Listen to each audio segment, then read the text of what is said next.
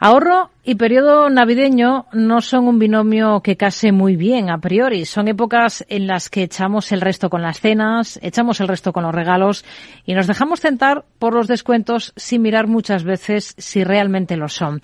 ¿Se puede ahorrar en estas fechas y más en un entorno como el actual en el que los precios muestran una clara escalada desde hace meses? Queremos indagar en ello y para ello hemos invitado esta tarde en esta sección de educación financiera del programa a Amalia Guerrero, responsable de finanzas de casa y autora de libros como En casa, las cuentas claras. ¿Qué tal Amalia? Muy buenas tardes. Muy buenas tardes, Rocío. ¿Qué tal? Muy bien. Bueno, ¿es posible ahorrar desde el Black Friday en adelante o es casi un milagro no sucumbir en estas fechas y romper con todo nuestro plan de, gasto previo? Bueno, Rocío, en mi opinión, salvo casos excepcionales, todos podemos ahorrar aunque solo sea un poquito. Lo importante es establecer ese hábito, eh, aunque sea ahorrar 10 euros, 20 euros y cuando se pueda, ahorrar mucho más, ¿no? Lo importante es establecer ese hábito. Habría que mirar bien nuestro presupuesto, quitar todos esos gastos superfluos, revisar las suscripciones, los seguros e intentar ahorrar un poco. Hmm. Muchas veces la clave está justo en eso, en que no hay un plan de gasto previo, ¿no? Ni de gasto ni de ahorro. Efectivamente, es que eh, es importante, yo creo que en cualquier familia es fundamental que haya un presupuesto. Revisar e-, ese presupuesto y adaptarlo a las nuevas subidas hacer un exhaustivo control del gasto para ver de dónde podemos recortar. No solo en la comida, eh, sino, por ejemplo, en el ocio o en los seguros, como te decía ahora mismo. Aplicar sobre todo el sentido común, porque no es lógico recortar en comida y, por ejemplo, salir un fin de semana o ahora que comienzan esas comidas navideñas, ¿no?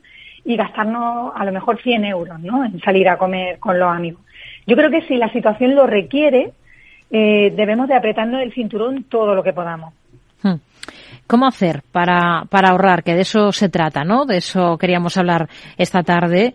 Eh, para ahorrar en esas compras navideñas, ¿qué trucos nos puede dar?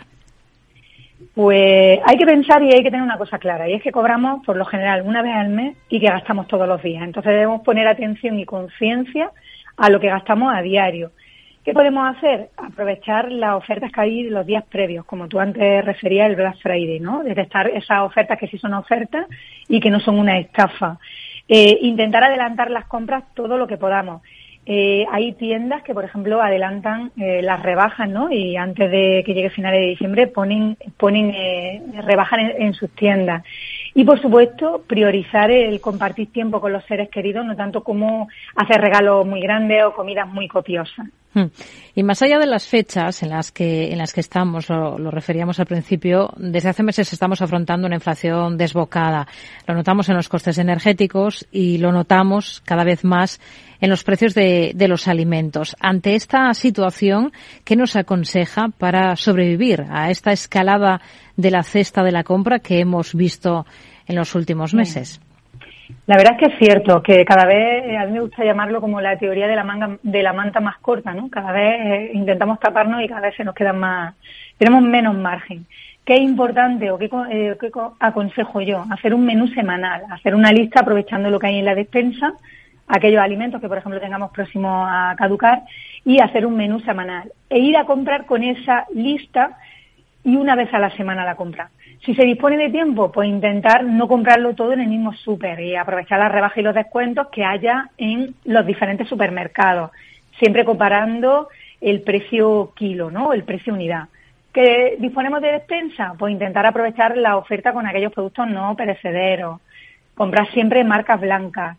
Eh, aprovechar las tarjetas de fidelización o algunos cupones de descuento que ofrecen supermercados. Al final lo que debemos de hacer es intentar eh, aplicar el sentido común. Hmm. La cesta de la compra se suele llevar una parte importante de nuestros gastos, pero el mayor se lo lleva el alquiler o, la hmm. hipoteca, ¿no? En, cualquiera de los casos. ¿Qué consejos le daría a alguien que ahora mismo se plantee acogerse a esas medidas adoptadas por el gobierno y a las que se están adhiriendo los bancos para aliviar la carga de los hipotecados más vulnerables? ¿Qué deben tener claro?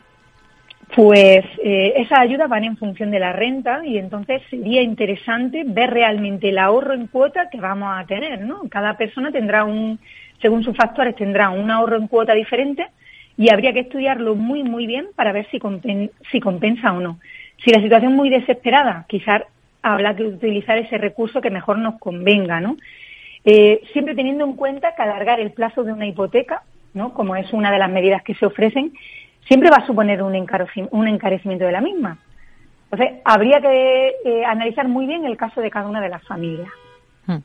¿Cuánto tiempo aconseja dedicar al mes a poner negro sobre blanco nuestros gastos y a organizar nuestras finanzas? Pues yo creo que lo ideal es, como te decía antes, dedicar tiempo cada día, ¿no? Poner conciencia cada día. Eh, yo a mi alumno le digo que anoten a diario en un grupo WhatsApp simplemente los gastos que van haciendo a diario. ¿Por qué? Porque muchas veces llega final de mes y no sabemos en qué hemos gastado nuestro dinero.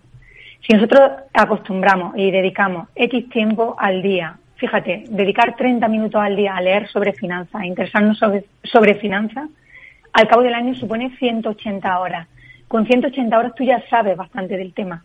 Pues imagina dedicar ese tiempo a estudiar y a poner en orden tus finanzas.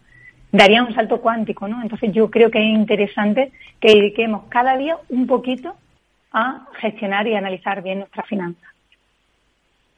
Pues nos quedamos con, todos estos consejos. Amalia Guerrero, responsable de finanzas de casa y autora de libros como En casa, las cuentas claras. Gracias por todos estos consejos para ahorrar, eh, que nos van a venir muy bien, no solo en estas fechas, sino siempre en todo el ejercicio, que es algo que hay que ir trabajando día a día. Gracias, Amalia. Muy buenas tardes. Gracias, Rocío. Buenas tardes.